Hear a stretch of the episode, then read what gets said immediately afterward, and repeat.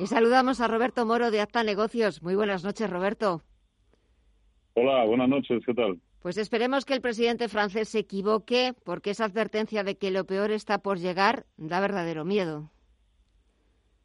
Sí, sí, y, sí, porque efectivamente lo dice alguien eh, con conocimiento de causa, desde luego más de lo que pueda tener yo ahora, ¿no? Y, y la verdad es que sí es para, para asustar, eh, sobre todo por bueno pues por el coste social y humanitario que, que tiene, ¿no? Está sin razón. Pero sí, sí, eh, la verdad es que es para asustarnos e incluso para poner en remojo nuestras propias barbas, ¿no? Sí, sí. sí, sí.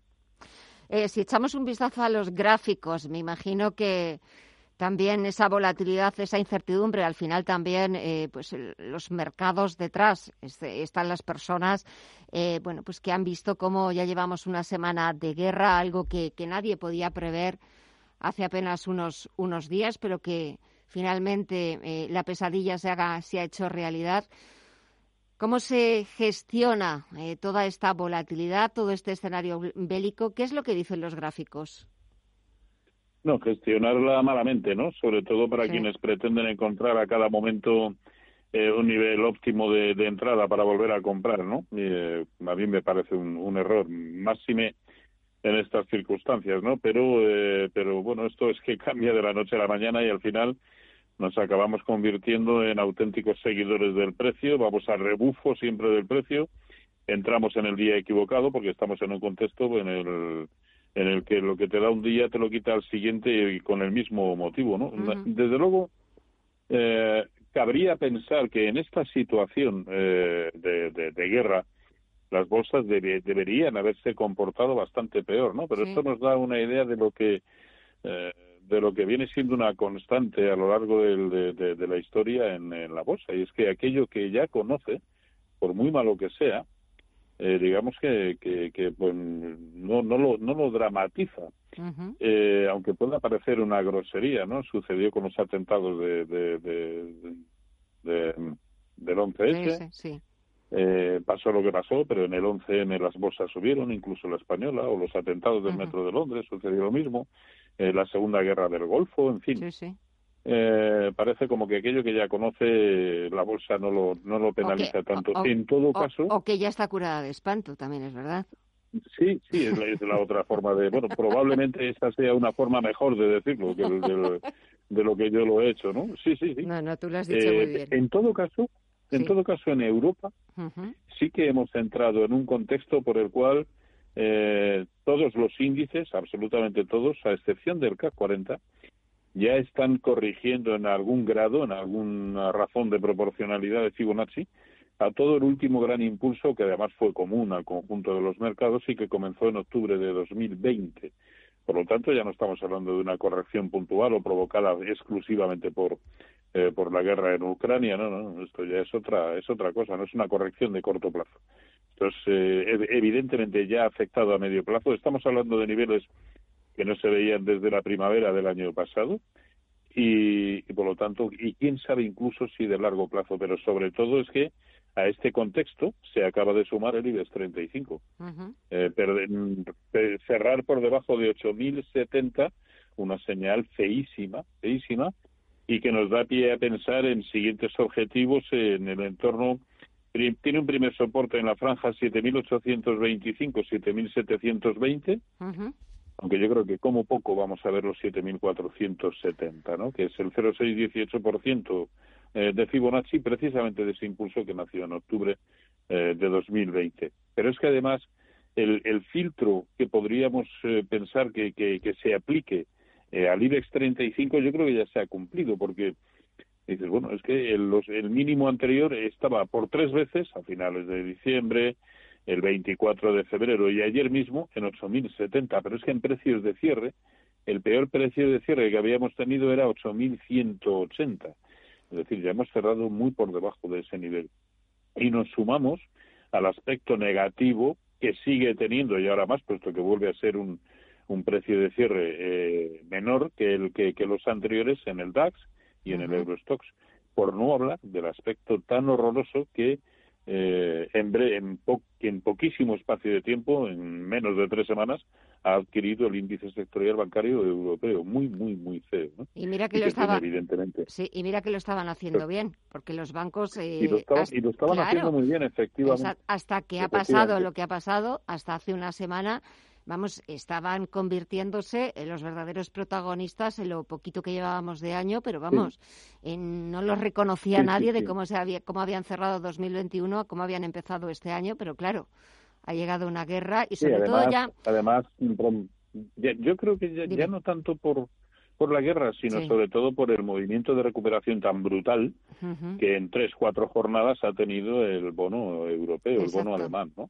Y que ha roto unas resistencias eh, tremendas y de y casi del tirón se ha ido a buscar el 0,618 de Fibonacci de lo que fue la última caída. En la medida en que siga subiendo, pese a que lleva, eh, bueno, ayer corrigió parte de esa subida, pero como lo veamos nuevamente por encima de 171, que fue el máximo que alcanzó eh, tanto ayer como anteayer, eh, pues el, sector bancario va a seguir sufriendo. Y aquí lo que esto lo que evidencia es que, que sí que de acuerdo que pagará una una minucia en términos de rentabilidad el meter el meternos aquí y el comprar bonos pero vuelo hacia la calidad. Y cuando las cosas vienen mal dadas, el dinero que sale de bolsa se refugia aquí, eh, tengamos las expectativas que tengamos de subidas de tipos de interés o de retiradas de estímulos, lo que sea, pero pero y no tanto nosotros como inversores particulares, sino quienes aquí se meten, eh, suelen, en su gran mayoría, eh, son manos fuertes, es eh, gran capital, o sea, o sea que mucho ojo con estos movimientos. Pero vamos, sí, en la medida en que continúe así, la banca va a seguir penando y sí sí sí y, lo que queda porque es cierto que da la sensación dentro de nada tenemos reuniones de los bancos centrales es cierto que ayer escuchamos al presidente de la Fed que hoy ha vuelto a repetir más o menos el mismo mensaje quizás una coma menos o una coma más en su discurso, pero que es verdad que él sigue, él sigue siendo partidario de una subida de los tipos en Estados Unidos de 25 puntos básicos si la inflación lo permite y si las circunstancias en las que estamos pues también lo permiten porque pues nadie tenemos la bola de cristal y nadie sabemos qué es lo que puede pasar ni predecir el futuro. Bueno, si, fuera por la inflación, estoy convencido que nos iríamos a tipos negativos. Claro, claro. si fuera por si fuera por la inflación. Es que aparte los bancos centrales, eh, eh, en la situación en la que estamos, eh, claro, porque siempre te, hablan de que tienen todas las herramientas, de que van a utilizar todo lo que esté a su alcance para, bueno, pues conseguir controlar esa inflación. Pero es que una inflación que ya estaba siendo alta, excesivamente alta y que ha llegado para, para quedarse durante todo este 2022, es que ahora no sé a dónde va a llegar con el efecto de una guerra, con ese repunte que estamos viendo en las materias primas, sobre todo en el precio del petróleo, que está alcanzando máximos de todos los tiempos. Sí, sí, sí. Bueno, pensemos que su máximo histórico creo que fue en 2003 o en 2008, no recuerdo bien, en 2003 me parece. 145 dólares. Bueno, eh, pues tampoco le queda tanto. Hoy lo hemos claro, hoy lo hemos tenido en 116, en máximos intradiarios, ¿no? Superando además una fuerte resistencia que tenía en 107 y habiendo llegado ya a los máximos de 2011 en 114, aunque no lo ha hecho en precios de cierre, ¿no? Pero a ver quién para esto, por mucho que nos parezca una animalada, que no pare... sí, sí, pero, vamos, eh, su aspecto sigue siendo, pese al movimiento de retroceso de hoy, eh, tremendamente alcista. Entonces, esto desde luego no va a ayudar para nada a las tomas de decisiones tanto del Banco Central Europeo como de la Reserva Federal. No, no, no, no tiene pinta. No me gustaría estar en, en, su pellejo en el, o en la posición de los... Sobre, sobre todo porque es que si siempre, si siempre eh, tratamos de, de, detectar hasta la más mínima coma y donde la pongan, pues imagínese, imagínese ahora. No, no, no, terrible, pero vamos, eh, ahora ya no, incluso... ya no, es solamente la decisión que tomen, sino cómo justificarla. Mm, sí, sí, no, incluso pues de las inflexiones que hagan de voz, porque ahora es verdad que casi ya, eh, sí, sí, eh, nos vamos a convertir en estudiosos de, las caras. sí, sí, Jerome, Powell va a tener que tomar clases de, doblaje o algo así para para fingir sentimientos o algo así, algo así. Sí, sí, sí, algo así. Eh, bueno, en este escenario en el que nadie sabe nada, desgraciadamente, ojalá pudiéramos eh, anunciar o que, esto ya se ha acabado, pero me temo que, todavía no. Eh, los inversores, es verdad que pues estarán muy pendientes, muy atentos, sobre todo los inversores particulares, que es a quien nosotros nos, nos preocupan, un poco, pues claro, me imagino que se preguntarán, serán mil preguntas sobre qué hacer con sus inversiones, porque es cierto que, claro, pues estamos viendo estas caídas tan pronunciadas en las bolsas, en las bolsas europeas, la bolsa española. Habrá muchos valores que, que hayan bajado de precio, que sean una opción interesante, pero ¿quién se mete ahora en el mercado? O a lo mejor, oye, esa es la opción, meterse en el mercado, no lo sé. Eh, eso solamente el tiempo lo va a decir, ¿no? Y, y la historia hasta ahora, la historia en los últimos 10, 12, 13 años nos demuestra que efectivamente las correcciones importantes eran una buena oportunidad de entrada. Nunca habíamos tenido una corrección que hubiera durado tanto tiempo como la actual, ¿no? Y ya estamos hablando de corregir eh, de medio y, ¿por qué no, largo plazo? Por lo tanto, en el momento actual a mí no me parece una buena idea. A lo mejor en 10 días me estoy comiendo estas palabras, lo cual será señal de que algo bueno ha pasado, con lo cual no tendré ningún inconveniente en decir, oye, pues bendita equivocación, ¿no?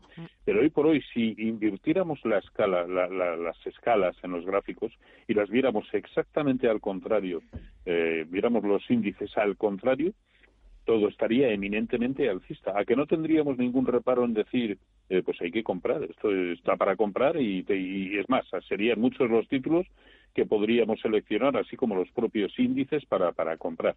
¿Por qué entonces no le vamos a hacer caso a los gráficos cuando están como están y esto está para vender?